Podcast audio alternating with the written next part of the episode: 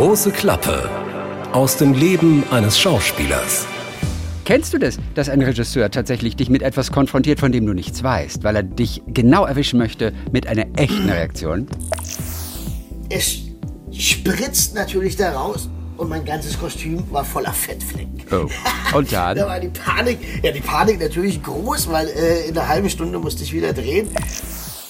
Wir sagen wieder Hallo nach Wien. Andreas Günther, den wir die ganze Zeit begleiten, ist immer noch mitten in Dreharbeiten zum Wien-Krimi blind ermittelt. Servus. Servus, grüß Gott, küss die Hand. Grüß Gott. Yes. Bist du beeindruckt, wie ich auch immer, wie selbstverständlich sage, der Wien-Krimi, Doppelpunkt, blind Ja, ermittelt? ja, Verstehst du? Das Wahnsinn. habe ich mich relativ ja, schnell ja, dran natürlich. gewöhnt. Ich bin sehr beeindruckt. Ähm, das ist Wahnsinn, äh, dass du das so drauf hast. Ich habe es nämlich noch immer nicht drauf. Ich sage immer noch blind ermittelt der Wien-Krimi. Ach, guck mal. Ja, irgendwie ist das bei mir so im Ohr. Ganz komisch. Aber es heißt natürlich richtig, der Wien-Krimi blind ermittelt. Wir drehen Teil 6 und Teil 7.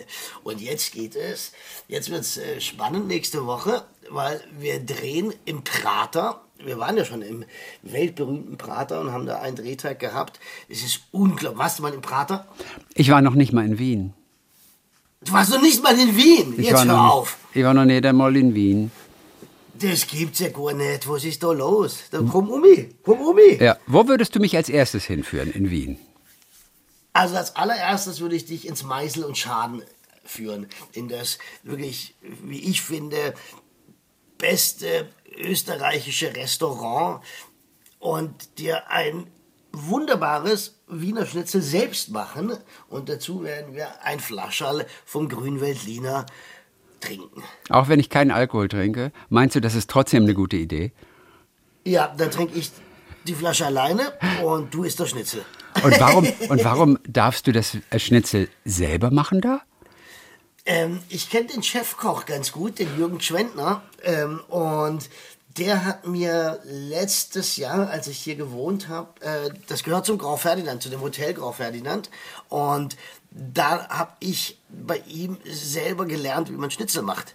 Und deshalb darf ich da ab und zu äh, Schnitzel selbst machen. Und wie macht man es selber? Das ist schon, ja, das ist, das ist schon, also man wird immer gefragt, ob man es in Butterschmalz ähm, braten haben möchte oder ähm, in ähm, Öl oder wie auch immer. Und er macht es immer so, wenn ich das noch richtig in Erinnerung habe, zur Hälfte Butterschmalz und zur anderen Hälfte kommt ein besonderes Öl hinein und das ist schon unglaublich. Dann hast du nicht so eine Pfanne, wo der Schnitzel drin liegt, sondern du hast so, ein, so eine Art richtigen Topf und da schwimmt der Schnitzel im, in, in diesem Butterschmalz drin. Also das ist schon sagenhaft und ähm, ich esse dort relativ häufig und es gibt eine Person, ey, dieser Typ, der klopft den ganzen Tag Schnitzel. Das ist unfassbar. Ich möchte nicht wissen, wie viele Schnitzel da pro Tag rausgehen, respektive letztens saß ich da und habe mir Gedanken gemacht, meine Fresse, was glaubst du, wie viele Schnitzel das im Jahr sind und wie viele Kühe das sind? Aber sag mal, wie klopft man denn ein Schnitzel? Also mit einem Klöppel oder, oder was ist das so- richtige so- Werkzeug dafür? So, also zuallererst ähm, ähm, kommt das Schnitzel in eine Art ähm, Folie hinein und erst dann wird geklopft. Und das ist so eine Art Hammer mit einer ähm, äh, viereckigen Form und da klopft man das Schnitzel äh, ähm, so dünn wie möglich. Und dann geht es in die Panierstraße. Die Panierstraße. Das klingt gar nicht nach feinem. Restaurant, das klingt eher nach, nach Burgerbude. Äh, so nenne ich das Panierstraße. Ähm, aber das ist natürlich ganz besonderes, äh, äh, das ist auch ganz besonderes äh, Semmelbrösel, ähm, besondere Se- Semmelbrösel, die er da hat. Und die haben vor Jahren, das, ich glaube, wenn ich mich wenn, wenn ich das richtig in Erinnerung habe, war das so, dass im Meisel und Schaden noch vor drei, vier Jahren das so eine Küche war, da gab es dieses, da gab es jenes. Und dann haben die das auf österreichische Küche spezialisiert und mittlerweile ist es das ähm, ähm, Restaurant in, in Wien, wo man wirklich äh, sehr, sehr gute österreichische Küche genießen kann. Und der Jürgen, der, der, der holt dann immer wieder Rezepte von seinen Großeltern raus und versucht und macht und tut. Also das ist schon sehr speziell und sehr, sehr lecker. Also da würde ich dich als allererstes hin entführen. Was du als Schauspieler nicht alles so am Rande noch lernst, du. Toll. Ja, das ist Wahnsinn. Äh, ich ich fand es damals schon unglaublich, als ich. Boah, das ist ewig her.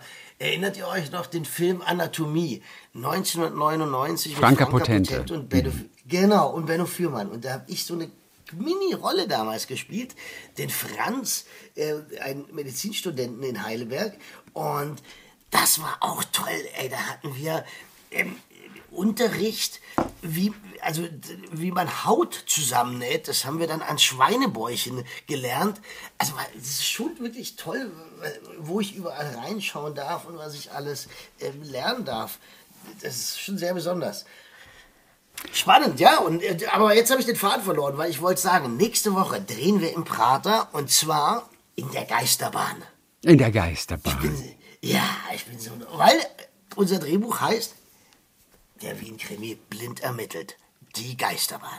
Ist das eine echte Geisterbahn vom Prater oder habt ihr die extra gebaut für eine Requisite? Nein, nein, das ist. Nein, nein, das ist ist, echt. eine echte, das ist die echte Geisterbahn vom Prater und der Prater hat jetzt, also die meisten Fahrgeschäfte haben jetzt mittlerweile zugemacht, weil ähm, ja der Winter kommt und nicht mehr ganz so viele Touristen da sind ähm, und ja, ich glaube, die machen jetzt nochmal extra wegen uns auf. Äh, Also ich bin sehr neugierig. Das ist ja auch ein riesen Gelände, dieser Prater. Das ist wirklich Wahnsinn. Und als wir da vor vier Wochen gedreht haben, ey, eine Bude nach der nächsten und überall scheppert die Musik raus und die Menschen, also das ist so, so eine ganz eigenartige, so eine ganz eigene Stimmung. Also auch, auch wieder sowas sehr Besonderes auf eine Art und Weise. Ist jetzt nicht unbedingt meins, weil ich bin jetzt nicht so der Typ, der unter Menschenmassen so gerne ist. Und für die neue Folge von der Wien-Krimi, blind ermittelt, ist da auch irgendwas mit Fleisch dabei? Denn bei dir ist doch immer alles mit Fleisch. Entweder geht es um, um Schnitzelklopfen oder Schweinebäuche zunähen. Und was ist es diesmal? Ist es irgendwie eine, eine. Ochsenbacke?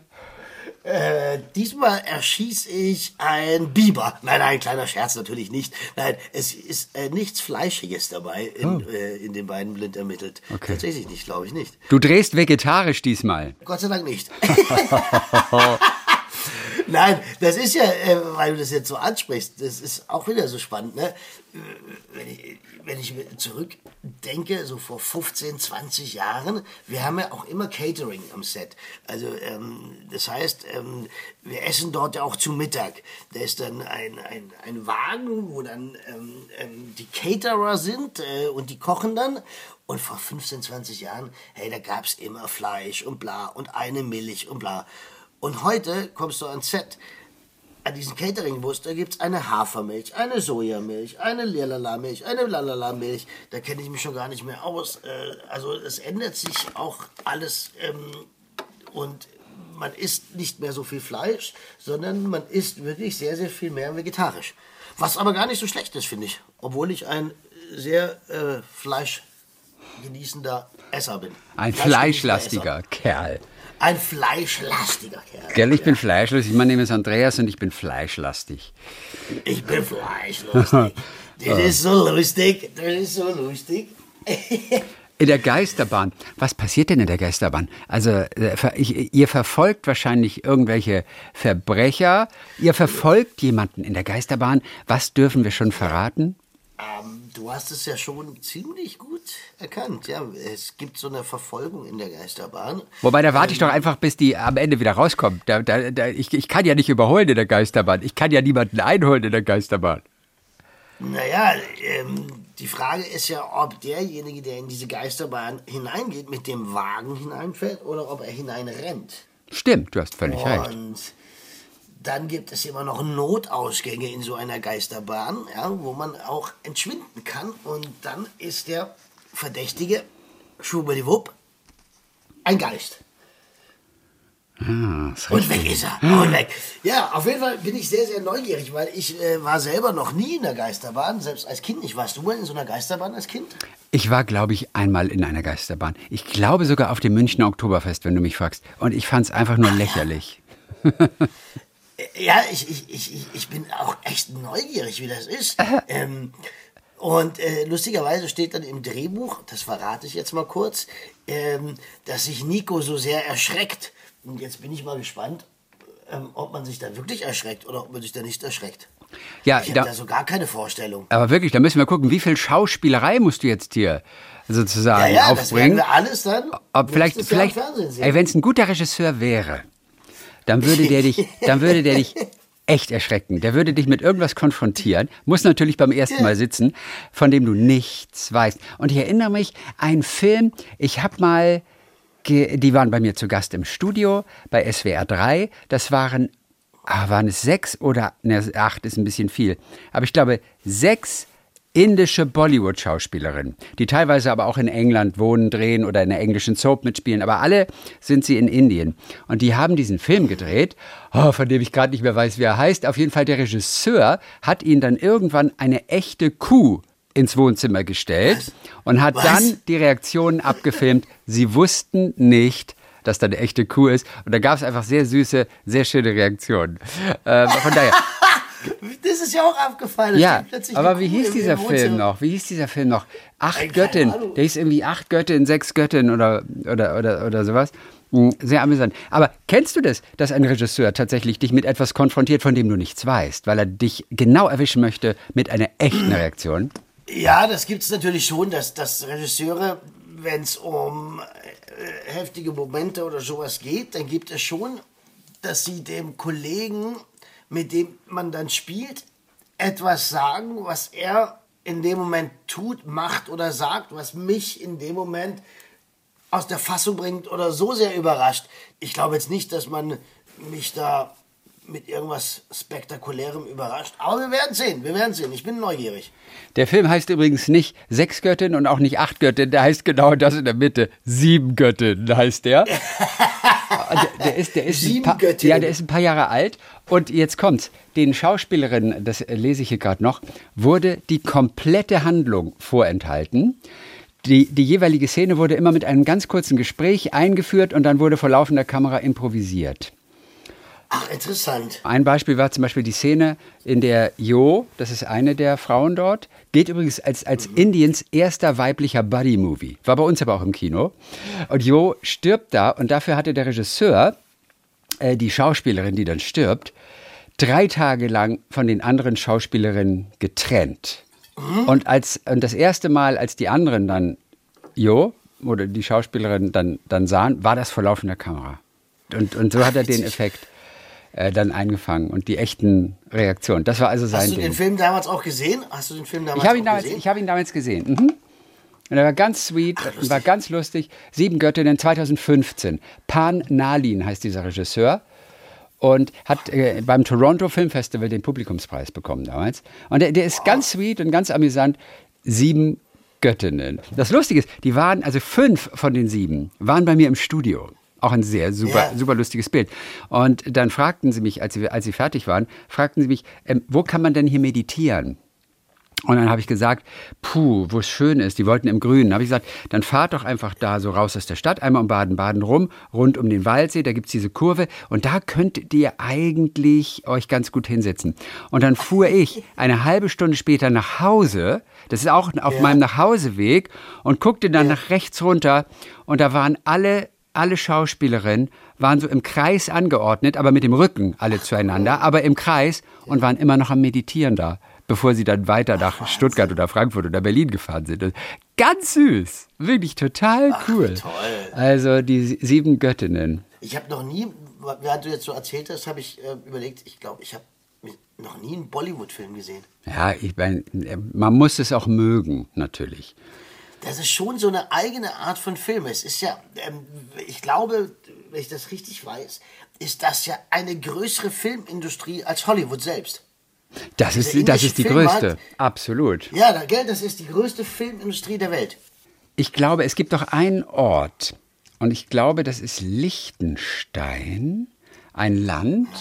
Und die äh, produzieren. Ah, ich, ich, ich gehe mal kurz hier hinten an den Rechner. Ja. Das ist gleich lustig. Ich weiß nicht, ob du mich noch hören kannst. Und die produzieren haufenweise Gebisse. Das ist, die haben eine riesen Gebissindustrie. Und die produzieren, glaube ich, unendlich viele Gebisse für Hollywood. Wie jetzt? Aber warum, warum produzieren die jetzt für, für Bollywood ähm, ähm, ähm, Gebisse? Und das habe ich mich auch gefragt, als mir das neulich jemand erzählte. Aber wahrscheinlich, weil die einfach aufgrund der Schönheitsideale, gerade wenn sie vor der Kamera stehen, einfach schöne no Zähne way. haben wollen. Das heißt, die kriegen alle künstliche Zähne oder was?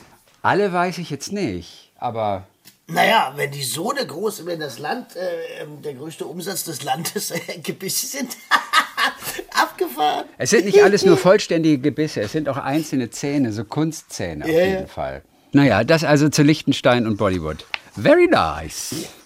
Very nice. Very nice. That is very nice. Very nice. Sag mal, deine andere große Serie, deine andere große Serie, in der du ja dabei bist, das ist ja der Reihe, Polizeiruf Reihe, 110. Reihe, Reihe, Reihe, Reihe, Reihe. Es ist keine Reihe, Serie, es ist eine Reihe, ich verstehe. Reihe, Reihe. Eine Serie ist immer ähm, so, wenn sie wöchentlich kommt oder daily, dann ist es ein Daily, ein, das andere ist eine Weekly und wir sind eine Reihe, die dann eben so zwei, dreimal im Jahr kommt. Äh, Wie viele Briefe hast du verschickt diese Woche eigentlich? Wie viele Briefe? Ich habe keinen einzigen Brief verschickt. Nein. Und wenn du jetzt einen Brief verschicken würdest, was würdest du denn für eine Briefmarke drauf machen? Ähm, ich würde gucken, ob ich die Polizeiruf 110 Briefmarke bekommen könnte. die aber sehr schwierig hier in Österreich zu kriegen ist. Yes, ich hab's durchschaut! Denn die ist ganz, ganz neu.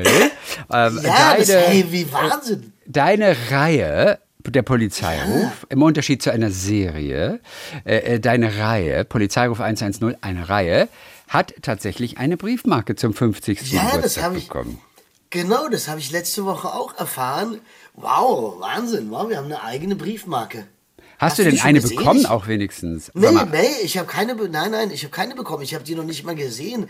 Äh, ein Freund hat mich angerufen, der sagte, ähm, er hat gerade einen Brief verschickt und hat äh, eine Polizeiruf 110 Briefmarke gekauft. Weißt du, was drauf ist? Nee. Da ist ein Was drauf? Hubschrauber, hinter dem Helikopter ist die Silhouette einer Stadt zu erkennen. Und dann gibt es irgendwie so eine Mattscheibe und rund um die Mattscheibe ist das bunte Testbild abgebildet, das so bis in die 90er Jahre nach Sendeschluss noch zu sehen war. Und Ah, okay. ja, und, und, und das Farbspektrum ist irgendwie gleichzeitig Erkennungszeichen aller Briefmarken der Serie Deutsche Fernsehlegenden. Aber, aber warum, warum der Hubschrauber, warum Helikopter, die Silhouette einer Stadt? Hm. Was hat das mit dem Polizeiruf Keine zu tun? Ahnung. Oder vielleicht mit den frühen Polizeiruffolgen oder so? Na, glaube ich auch nicht, oder? Also, dass es da wahnsinnig viel mit Helikoptern gab im ehemaligen Osten, könnte ich mir jetzt nicht vorstellen. Aber vielleicht hat man das so als Sinnbild ähm, für Action- und Polizeieinsätze, der Helikopter, der dann bei Nacht und Nebel durch den Wald fliegt. Welchen Wert hat die Briefmarke eigentlich? Weißt du? Andreas, was kommt, Ich will- ich- was kommt auf einen normalen Ey. Brief? Genau das wollte ich gerade sagen, nicht mal das weiß ich. Sind das noch 80 Cent? Es sind 80 Cent noch, ja. Es sind 80 Cent noch. Aber was ist auf der Polizeirufbriefmarke drauf? Welcher Wert? Ich würde tippen 80 Cent. 95 Cent. Und Ach, guck an, dann haben die, das wahrscheinlich wird es ab nächstem Jahr 95 Cent kosten, der ja, Brief. ja, ich weiß es nicht genau. Also 95 Cent kostet zurzeit ein Kompaktbrief. Also das ist bis 50 Gramm, wenn er so ein bisschen schwerer ist. Und dann kommt 95 Cent drauf. Und die Aber Polizeirufmarke dann, die werden ja, die werden doch, ähm, ja, da steckt doch sicherlich wieder was dahinter. Ich sag dir, ab Januar 2021 kostet der normale Brief 95 Cent. Preiserhöhung 2022. Liebe Mitbürger, die Post erhöht wieder einmal die Gebühren. Ja, Wirklich, ist das so? natürlich ist das so. Nein! Ab 1.1.22 Hör auf! kostet ein Standardbrief bisher 80 Cent und fortan, Andreas? Ja? Sag. 95! Nein, 85. 85. Das hat also nichts mit der Preiserhöhung zu tun. Diese 95 Cent Briefmarke. Das ist ja spannend. Aber warum macht man denn plötzlich, warum macht man denn 95 Cent? Ja, vor allem, ich will doch, ich will doch auch, ich will doch auf, auf einem normalen Brief verschickt werden als Polizeirufbriefmarke. Ja, Aber 95 Das ist ja Cent, verstehe ich auch nicht. Da müsste man mal die Deutsche Post fragen. Du hast auf jeden Nein, Fall den Wert 80 Cent. Den Wert 80 Cent hast du auf jeden Fall noch ganz gut drauf gehabt. Also Kompliment. Also du hast den immerhin gewusst, dass es vorher war. Wie ist das denn so als Schauspieler, wenn man mal abtaucht für eine gewisse Zeit? Man ist komplett im Tunnel, du drehst zwei Wochen ein Stück. Wie, wie groß ist die Gefahr oder was hast du bei Kollegen schon erlebt, dass man einfach auch mal den Blick für den Alltag und das Normale einfach verliert, weil ständig andere Leute für einen einkaufen, Dinge besorgen? Ja, das ist, ähm, das ist jetzt tatsächlich bei, diesem, bei diesen Dreharbeiten bei mir ganz extrem, weil ich wirklich jeden Tag dran bin und ich vergesse oder ich schaffe es nicht, dass mein normales, diese normalen Dinge wie meine Post, Termine, Banküberweisung, all das, das fällt alles hinten runter, weil es in dem Moment für mich zumindest keine Bedeutung hat, sondern weil sich mein, meine gesamte Konzentration auf diesen Film richtet und ich merke, dass ich einfach nach 14, 15 Stunden und das dann jeden Tag so langsam auch kräftemäßig äh, ja, äh, ähm, mit mir zu ringen habe und tatsächlich vergesse ich, habe ich jetzt äh, meine Miete vergessen zu überweisen. Und heute ist, glaube ich, der sechste oder sowas oder der siebte. Ähm, und solche Dinge. Das, ich, ich, man vergisst ganz viel. Also, weil es, weil es einfach nicht existent gerade ist. Ja? Und ähm, einkaufen, ich war seit zwei Monaten nicht mehr einkaufen, weil ich morgens um sechs aus dem Haus gehe und abends um 20, 21 Uhr wieder zurückkomme. Und Gott sei Dank ähm, habe ich dann sehr, sehr, einen sehr lieben Fahrer, der das alles für mich organisiert. Okay, das Weil heißt aber, du wirst nicht ausschließlich am Set mit Essen versorgt. Du brauchst schon jemanden, der dir kurz etwas für zu Hause dann auch besorgt oder fürs Wochenende. ich- du hast ja auch mal einen Tag frei, zwischendurch manchmal sogar Genau. zwei, am Samstag und am Sonntag. Ich habe dann am Samstag, Sonntag natürlich frei und, ähm, und ich darf ja auch, selbst wenn ich am Set bin und habe eine Bildpause, also sagen wir mal, dann wird ein anderes Bild gedreht, wo ich gerade nicht drin bin, dann habe ich so eine Stunde Pause. Dann ist es, darf ich ja das Set auch nicht verlassen, um einkaufen gehen zu können. Nee, klar. Sondern ähm, da ist die Gefahr zu groß, dass ich mich verlaufe oder verloren gehe. Genau, oder deine Frisur Und- verwuschelt, weißt du. oder die Frisur oder das Kostüm schmutzig wird und dann, äh, ja, letztens, das war auch sehr lustig, ähm, hatte ich tatsächlich ein Bild Pause und ähm, bin dann zum Catering und habe da Sandwich gegessen. Und die Jungs haben ähm, gerade aufgeräumt und dann fällt einem der Caterer eine Tasse in ein, in ein Topf hinein, ähm, ähm, der so, äh, weißt du, wenn da so Pasta-Reste sind, dann weicht man das so ein und dieses, da fällt ihm die Tasse hinein und es spritzt natürlich da raus und mein ganzes Kostüm war voller Fettflecken. Oh. Und dann? da war die Panik, ja die Panik natürlich groß, weil äh, in einer halben Stunde musste ich wieder drehen, aber unsere, unsere, unsere, unsere Kostümleute sind natürlich clever bis ins kleinste Detail, wissen die, immer zwei Kostüme am Set haben. Okay. Also, Wirklich, du hast von äh, allem ja, immer zwei. Von allen Klamotten. ich habe fast von allem immer zwei, weil ähm, meine Figur ja auch ganz oft ähm, jetzt in den letzten Jahren und ähm, auch dieses Mal so Stunt-Sachen hat und manches, manche Dinge darf ich aus ähm, versicherungstechnischen Gründen nicht selber drehen, ja, ähm, und dann brauche ich ein Double und deshalb haben sie eigentlich von meinem Kostüm immer zwei Dinge da, also von jedem das, das zweimal. Ist auch gut, weil du schwitzt ja auch Apropos- immer so stark, ne? Du schwitzt ja auch immer so stark. Ganz genau. Also, Und apropos Kostüm, jetzt ähm, haben wir ja äh, leider äh, wenig Zeit heute, weil das auf meinem Mist gewachsen ist, denn jetzt kommt gleich meine Kostümbildnerin und wir müssen nämlich jetzt genau diese Dinge besprechen, weil in der Geisterbahn, die wir ja nächste Woche drehen, wird es auch den einen oder anderen Stunt geben und aus dem Grund müssen wir jetzt noch mal schnell Kostüme absprechen. Sehr schön. Sag mir noch eines zum Schluss. Warum hast du deine Miete nicht per Dauerauftrag ähm, überwiesen, sondern Ja. was ist? Ja, gut. Ähm, liebe Freunde, ich wünsche euch ganz, ganz viel Spaß und freue mich, wenn wir nächste Woche, äh, in, den, in zwei Wochen klären, warum der Andreas Günther keinen Dauerauftrag eingerichtet hat. Aber du weißt, schon- aber du weißt schon, wie das geht, oder brauchst du Hilfe? Ja, nein, ich weiß, wie es geht. Ich bin einfach ein, ein, ein Chaot, was das angeht. Mann, ich wohne seit, seit, warte mal, seit 2008 in dieser Wohnung und ich habe bis heute keinen Dauerauftrag. Das ist nicht dein Ernst. Wirklich. Vor allem, das, Das ist nicht, ist ja- einen Dauerauftrag einzurichten, kostet keine Sekunde mehr, als eine einfache Überweisung zu machen. Das ist ja exakt das Gleiche, nur in dem anderen Karteikästchen da.